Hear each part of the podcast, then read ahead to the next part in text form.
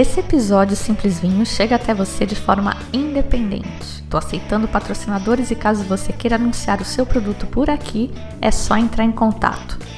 Se você consome e acha o conteúdo legal, também pode apoiar diretamente. Saiba como acessando www.simplesvinho.com.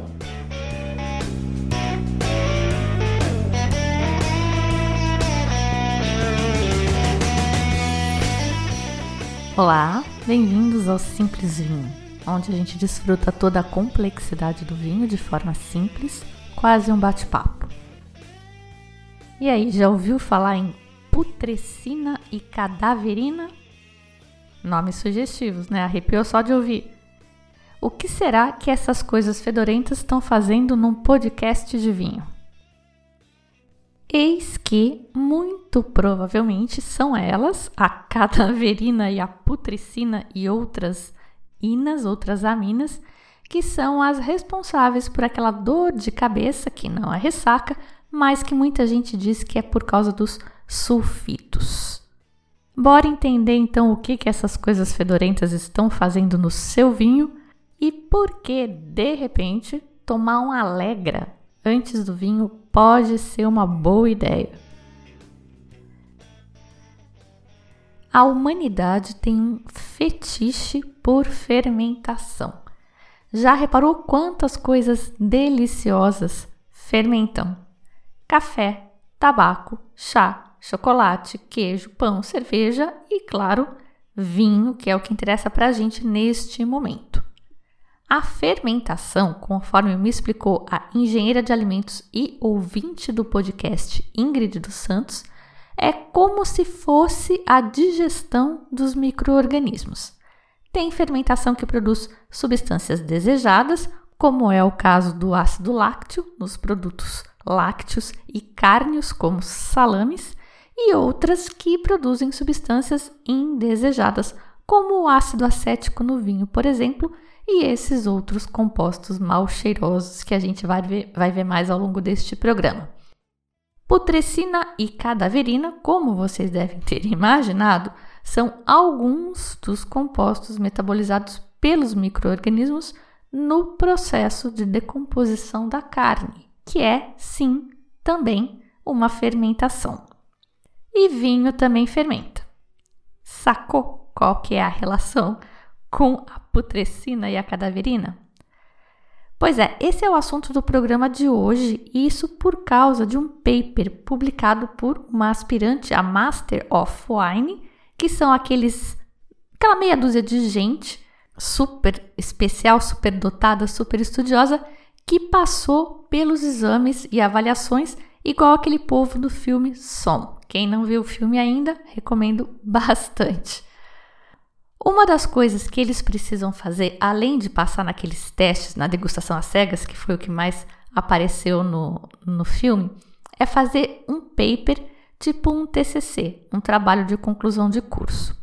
E a autora deste estudo, que eu vou comentar no programa de hoje, é a Sophie Parker Thompson. E, claro, como eu sei que você é nerd e vai querer conferir o que eu estou falando, tem link para o estudo dela no post deste episódio no site simplesvinho.com.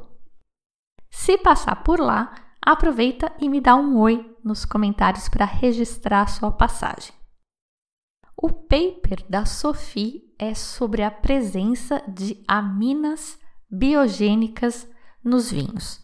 O paper é muito profundo, muito denso e claro que eu vou simplificar aqui porque senão vocês vão todos dormir mas quem quiser pode ir lá conferir o paper na íntegra.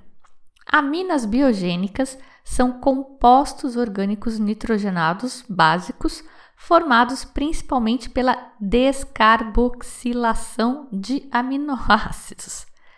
Essas aminas estão presentes em alimentos como frutas e verduras, carnes, peixes, chocolates, leites e, ocasionalmente, podem se acumular em concentrações elevadas e o consumo de alimentos contendo elevadas quantidades destas aminas pode ter consequências toxicológicas.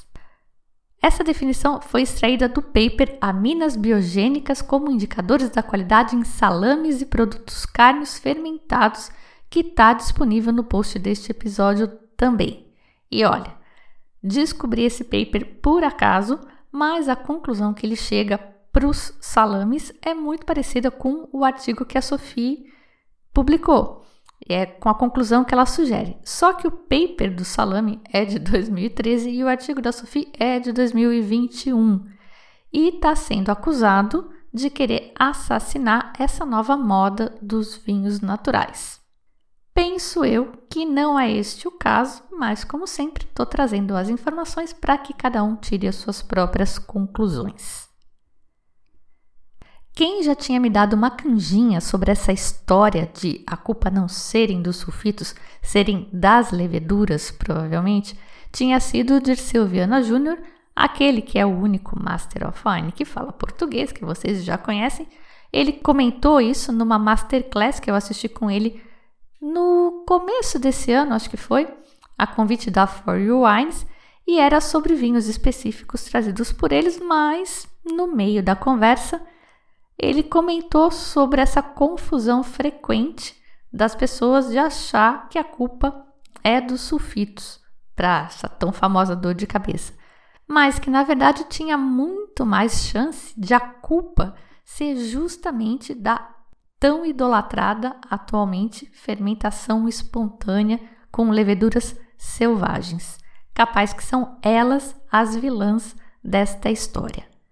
Eu pessoalmente não tenho nenhum problema com sulfito, mas esse tema vem me interessando muito da fermentação espontânea desde que a gente fez ano passado uma degustação virtual com o Eduardo Bassetti, da Village Bassetti, e ele comentou que deixava a fermentação começar espontaneamente porque ele acreditava que isso adicionava camadas de complexidade ao vinho, embora ele concordasse que quem terminava a fermentação de fato era a boa e velha Saccharomyces cerevisiae. Comecei a reparar então e a me encantar com essa história das camadas. Eu acho que é verdade, tá? E aí o Dirceu me jogou esse pedaço de informação sobre a fermentação espontânea e eu fiquei meio enlouquecida, porque quando eu convidei ele para fazer a participação no episódio 100, era disso que eu queria que ele falasse, mas ele disse que esse tema é muito complexo, ele gosta muito desse tema, mas que ele precisava de duas horas para falar disso. Eu tinha dado cinco minutos só. E então acabou passando. E aí, por acaso, na semana passada eu me deparei com esse artigo, esse paper da Sophie. E eu tinha que compartilhar isso aqui com vocês. E como eu já disse, claro que é sem a profundidade do paper que é científico. Mas quem não acreditar em mim ou quiser entender detalhes, metodologias, etc., vai lá conferir diretamente que eu acho que vale muito a pena. Então, muito bem.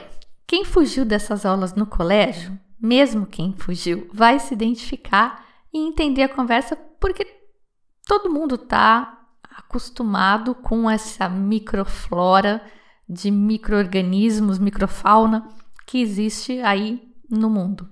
Né? Todo mundo tem boca, todo mundo tem intestino. Em algum momento da sua vida, você já deve ter reparado, se deparado com o fato de que nesses lugares tem uma selva né, de micro-organismos, cada um deles tem a sua função, eles vivem ali em equilíbrio. Alguns não são tão bons, mas eles estão numa população controlada e ah, eles vivem numa harmonia estável numa pessoa saudável.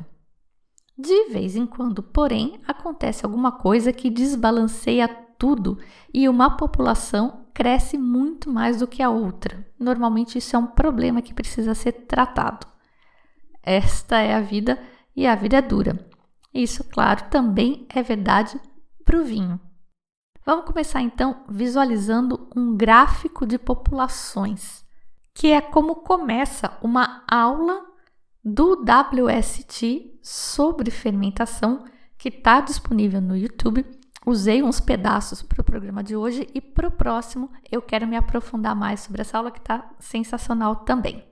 Nesses gráficos de população, cada população é representada por um círculo e o tamanho do círculo reflete o tamanho da população.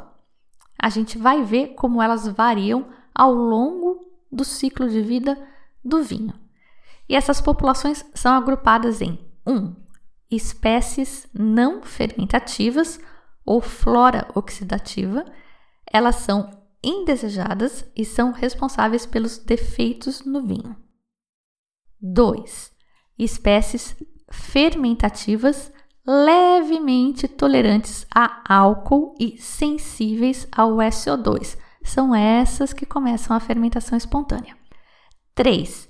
São as espécies fermentativas tolerantes a álcool, sensíveis à falta de nutrientes e levemente sensíveis aos sulfitos.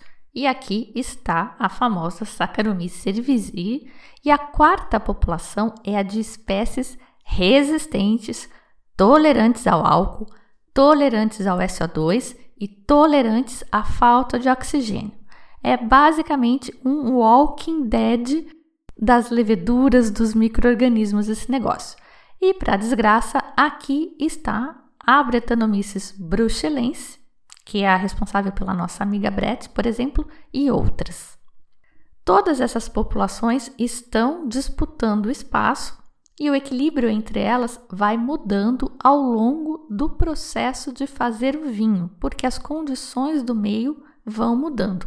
Uma condição óbvia que muda é o aumento do teor alcoólico ao longo do processo.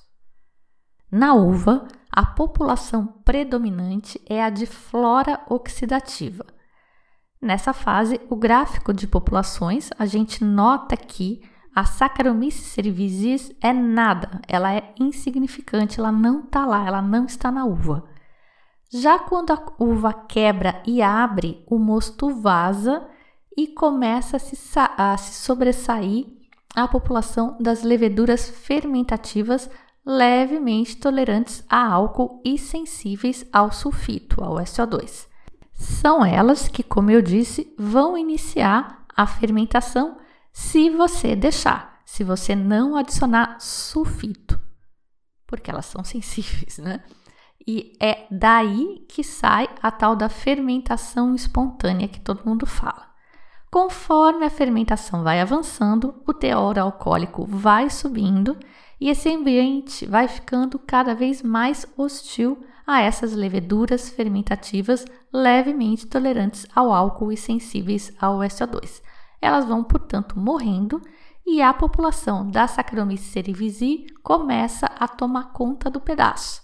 Porque lembra, ela é tolerante ao álcool, mas ela é sensível à quantidade de nutrientes e especialmente nitrogênio. É a comida da Saccharomyces, é o que ela curte. Então, nessa fase, acontece um pico populacional da Saccharomyces cerevisiae, que num processo perfeito, né, o cenário dos sonhos do enólogo, esse pico vai acontecer no quarto dia de fermentação. Aí acaba o açúcar, acaba a comida, acaba o processo de fermentação, essa população começa a declinar, elas vão morrendo e vão abrindo espaço para outras populações, por exemplo, a da nossa amiga Brett, que é aquela que é o Walking Dead, né? É tolerante a álcool, é tolerante a sulfito, é tolerante à falta de oxigênio, é tolerante a tudo, o bicho não morre. Então, se for permitido, ela vai crescer, se multiplicar e dominar o mundo. Numa produção de vinho convencional, o produtor usa os famosos sulfitos com mais liberdade, digamos. Então, normalmente ele vai colher a uva e jogar um sulfitinho ali por cima para garantir. Quando ele for fermentar, ele põe uma nova carga de sulfito, que é esterilizante, antibactericida, e vai matar toda a flora autóctone para o produtor poder colocar lá a levedura que ele quiser para realizar a fermentação. E essa levedura é a Saccharomyces cerevisiae e o pessoal chama de levedura selecionada. E eu acredito que esse seja o ponto mais consensual sobre o que seria um vinho natural. Se vocês lembrarem lá atrás, quando eu falei de vinho natural, ainda continua bem uma coisa bem cinza, uma área bem cinza, ninguém sabe exatamente o que é um vinho natural. Muito se debate, mas não tem definição. A França agora tem alguma regulamentação tentando regularizar esse setor, mas ainda tem muita controvérsia, muita discussão a respeito ocorrendo em vários aspectos, exceto fermentação espontânea. Parece que nisso todo mundo concorda. Vinho natural é feito com fermentação espontânea. Eles discutem se pode ou não pôr algum sulfito, já que é sempre bom lembrar, pode ter sulfito formado naturalmente, a própria fermentação gera sulfitos. Nem todo sulfito é adicionado, mas a espontaneidade da fermentação, acho que ninguém discute. Tudo que eu já vi de conversa, de debate a respeito, isso é um ponto pacífico. Vinho natural tem que ter fermentação espontânea. E o artigo da Sophie sobre as aminas biogênicas conclui que o período crítico, chave, para controle da produção dessas aminas biogênicas, que é a putricina e a cadaverina, entre outras, é justamente o início do processo de fermentação.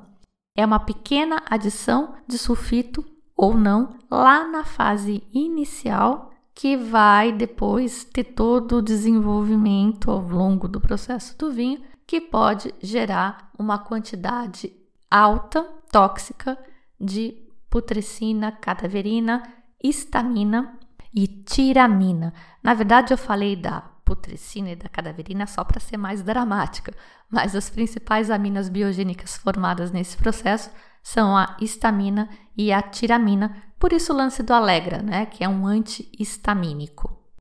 Bom, já de tempos o pessoal sabe que alguns fatores, como o pH elevado do vinho, ou seja, um vinho com baixa acidez, um vinho que passou pela fermentação malolática, que além de ter o processo lá com a bactéria malolática, ele também reduz a acidez, o contato com as leveduras, a realização ou não de batonagens, que é quando você dá uma enchida nessas leveduras para que elas se decomponham, ali passem por todo o vinho, o contato com as cascas, passagem por madeira, todas essas técnicas de vinificação são fatores que favorecem o aumento da produção das aminas biogênicas. Isso já se sabe, isso é fato.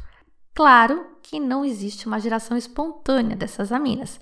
Só que elas vão se multiplicar loucamente e dominar o ambiente se elas encontrarem condições favoráveis quando os precursores estiverem presentes no vinho.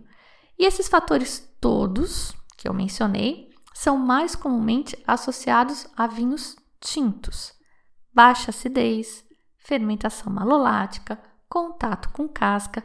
Portanto, os vinhos tintos tendem a ter mais aminas biogênicas e causar mais reações tóxicas devido às aminas biogênicas. Mas o estudo da Sophie não focou nesses vinhos. Ela pegou 100 vinhos Sauvignon Blanc, todos vinhos brancos, mas que passaram por variados processos produtivos. E ela classificou em quatro tipos esses processos produtivos. Teve a classe dos zero sulfito adicionado, zero, zero, zero, zero, nenhum sulfito. Pouco sulfito adicionado, menor ou igual a 400 miligramas por litro.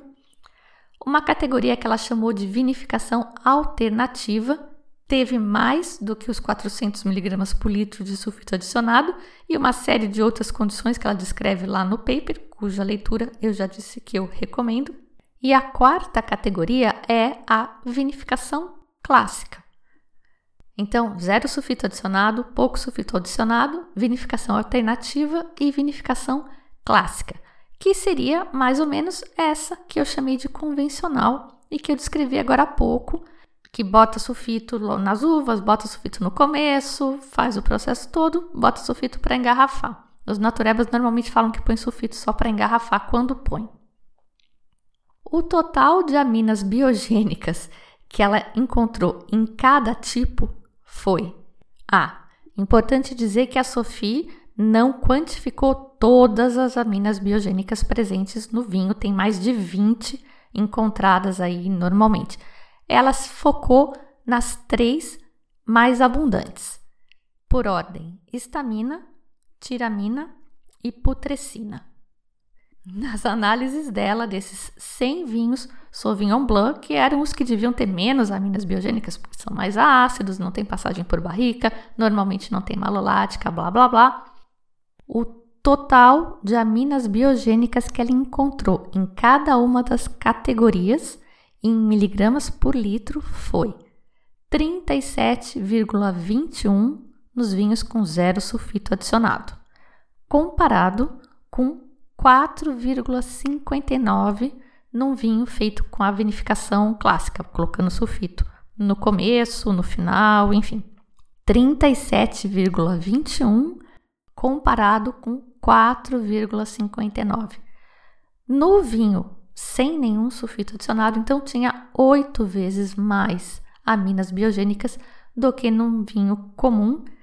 E prepara o coração aí, respira fundo, porque desse valor médio de aminas biogênicas totais que ela encontrou de 37,21 miligramas por litro, vou chamar só de aminas daqui para frente, desse valor de 37,21, 20,35 miligramas por litro, mais que a metade, portanto, era putrescina. Hum, eca, eca, eca, né? Bom, agora que eu já criei o drama aí, deixei todo mundo arrepiado, eu vou dar uma soprada, tá? Vou aliviar um pouco esses números, porque o desvio padrão é alto, embora a média seja perto aí dos 40 miligramas por litro, tem um desvio alto. As aminas totais nos vinhos sem nenhum sulfito adicionado, o valor encontrado foi de 37,21, com um desvio padrão de mais ou menos 20,86 miligramas por litro, que é 50% de variação, né? Isso provavelmente reflete o balaio de gato, que é o vinho natureba e que muita gente critica, né? Tem os sujinhos e tem os que são naturebas, mas são super bem feitos, super higiênicos. Já nos vinhos convencionais, o desvio padrão é muito menos significativo. Então, do valor total de 4,59, o desvio foi de mais ou menos 1,75 mg por litro de aminas biogênicas totais. E como eu disse, quando eu digo totais, são só dos três tipos de aminas biogênicas que ela analisou: estamina, tiramina e putrescina. Ainda, e isso agora é importante, presta atenção, não precisa pôr muito sulfito. Pela conclusão do estudo da SOFI, o mais importante é o momento da adição do sulfito e tem que ser no início. Isso é ruim para levedura autóctone, né? Mas, segundo a SOFI, uma quantidade de sulfito tão baixa quanto 30 partes por milhão já seria suficiente, mas tem que ser adicionado no início da fermentação. Tomando este pequeno cuidado, pelo que indicou a pesquisa, o produtor depois pode escolher livremente o estilo que ele vai querer seguir para a vinificação dele. Ele pode fazer a malolática, pode deixar até que a malolática ocorra espontaneamente, por exemplo. Pode fazer o surli, pode fazer estágio em barricas, que são todos os fatores que a gente tinha visto que favorecem a proliferação dessas aminas, a produção dessas aminas. E por que, que ela chama atenção para isso?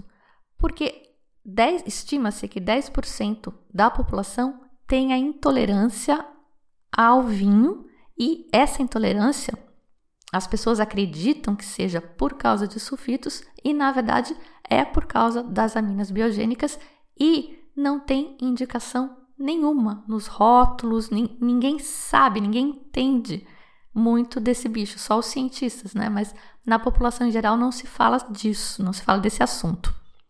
Então a Sophie tá com dois problemas de dor de cabeça, né?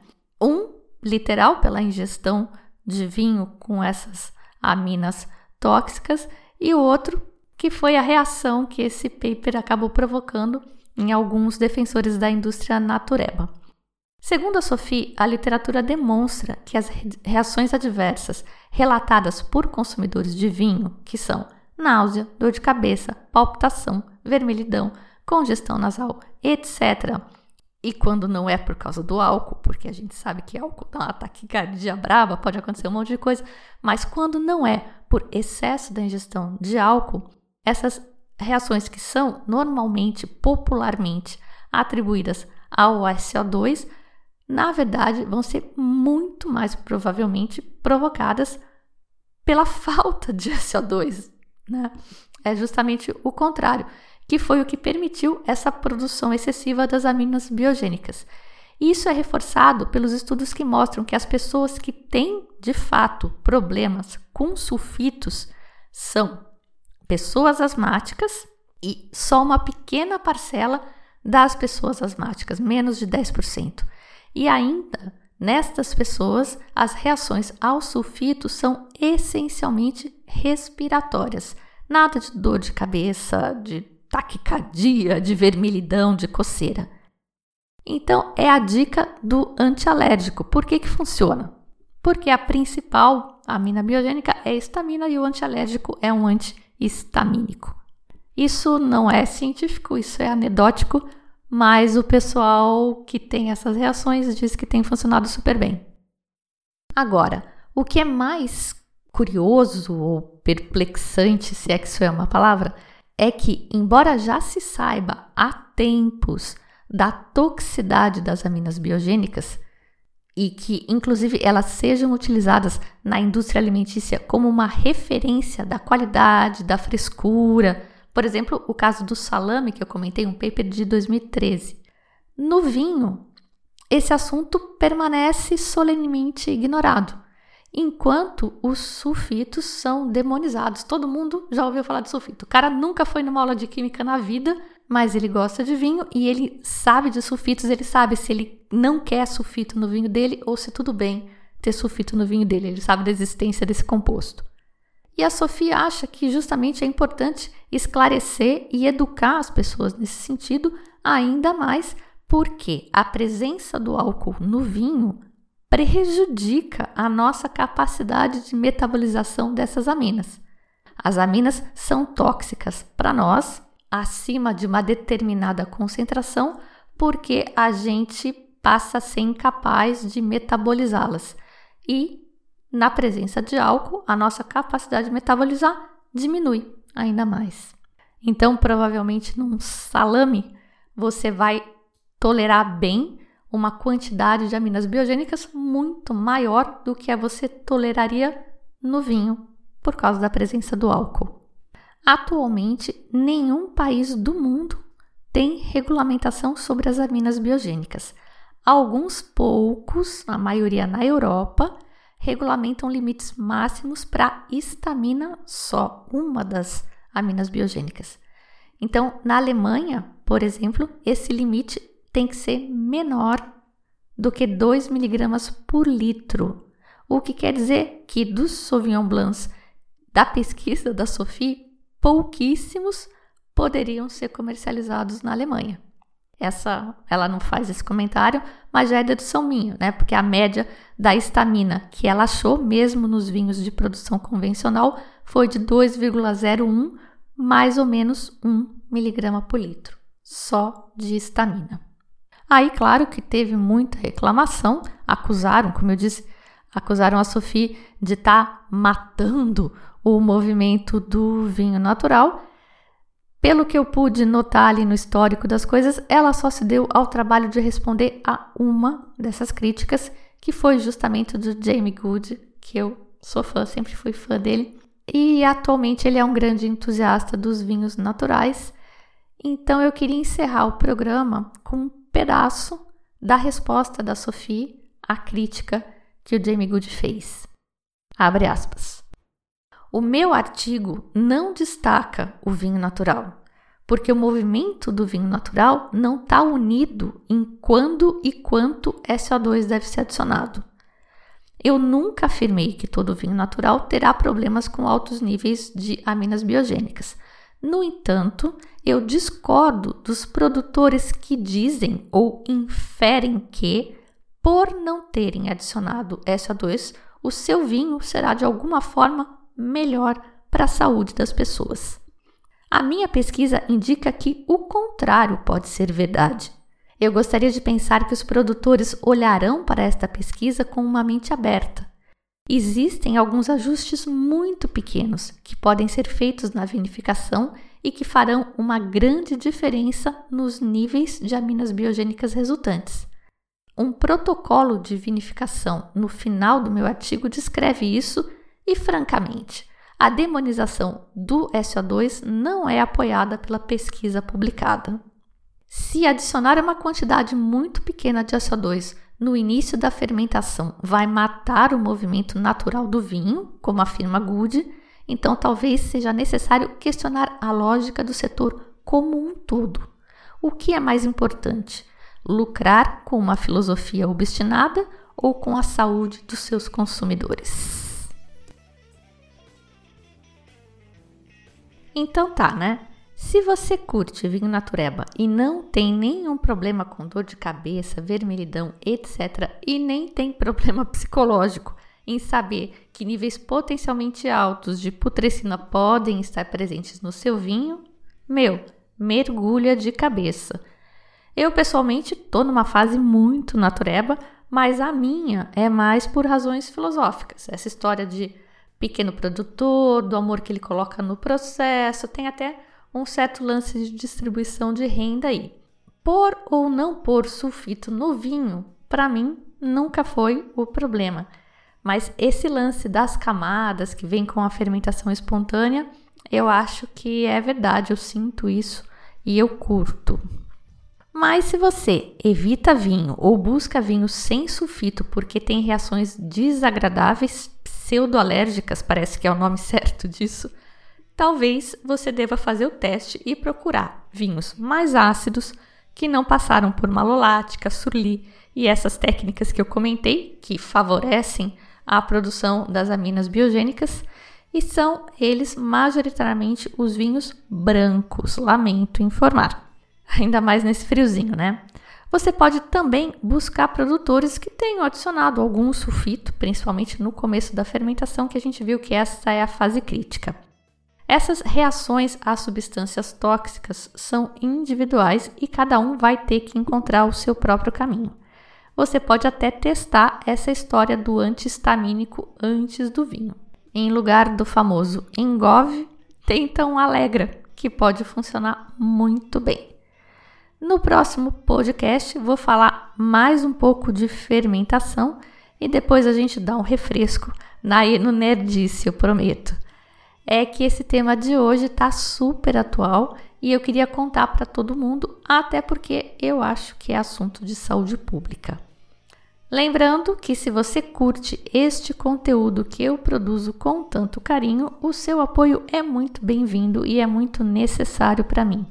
Segue em todo lugar que der, Spotify, Instagram, YouTube, iTunes, faz barulho no Instagram, fazer barulho quer dizer curte, salva, comenta e compartilha. Tem vergonha de comentar? Meu, compartilha, salva. Aquele íconezinho do aviãozinho, ninguém vai ver que você fez isso, só o danado do algoritmo.